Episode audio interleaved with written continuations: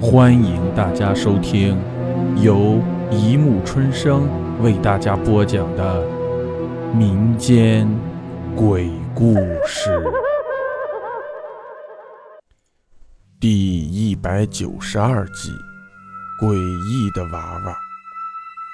布娃娃让人听起来是一个普通的布娃娃，但是我遇到了一个从没有过的坏事。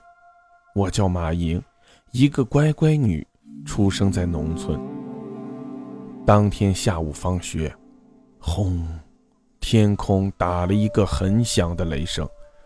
我拿着雨伞走在回家的小路上，天气不好的原因让我的心情低落到了极点。因为伞太小，豆大的雨点打在我的身上。突然。我发现了什么，便停下了脚步。不远处躺着一个沾满污泥的布娃娃，被暴雨侵袭的布娃娃顿时变得狼狈不堪。我走过去，把布娃娃捡起来，继续打量着。之后我左右看看，没有路人。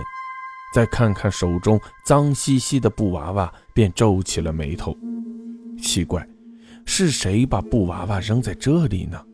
我正想把它扔了，可是我不知道为什么，一看到布娃娃的眼睛，我就不想扔了。我感觉它好像在哭，吸引着我，让我有种移不开它的视线。我的嘴角露出一个迷人的微笑。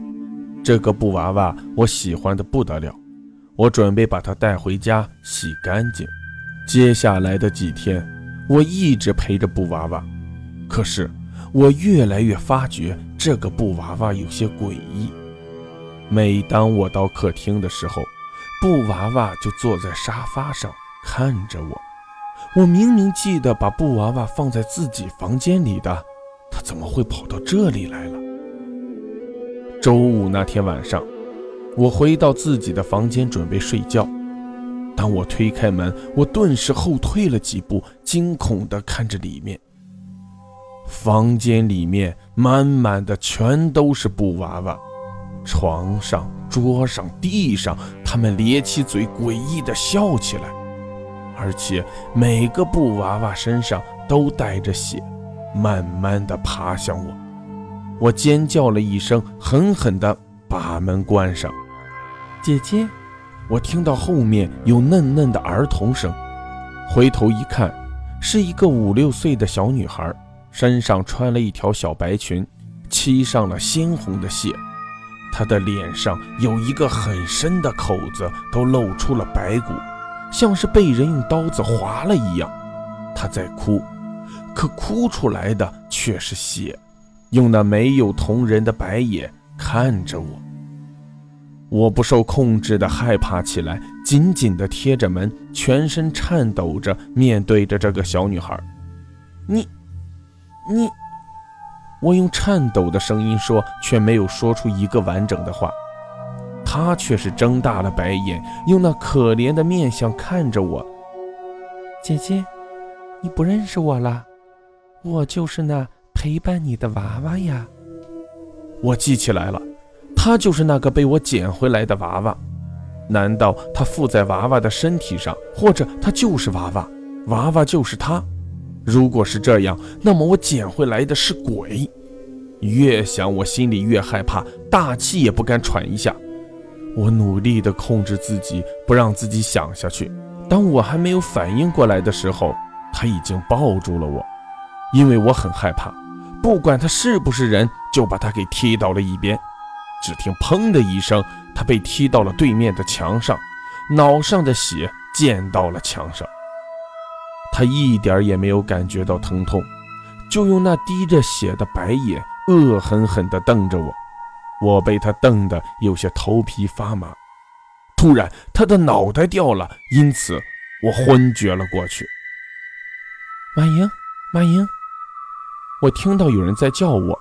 我起身坐在冰凉的地面上，一看是我的朋友小美，然后向窗户望去，才发现天早就亮了。我向周围看了一下，发现身边躺着一个布娃娃，他就那样看着我。我想到了昨晚，我还是惊恐的尖叫一声，把布娃娃扔到了一边。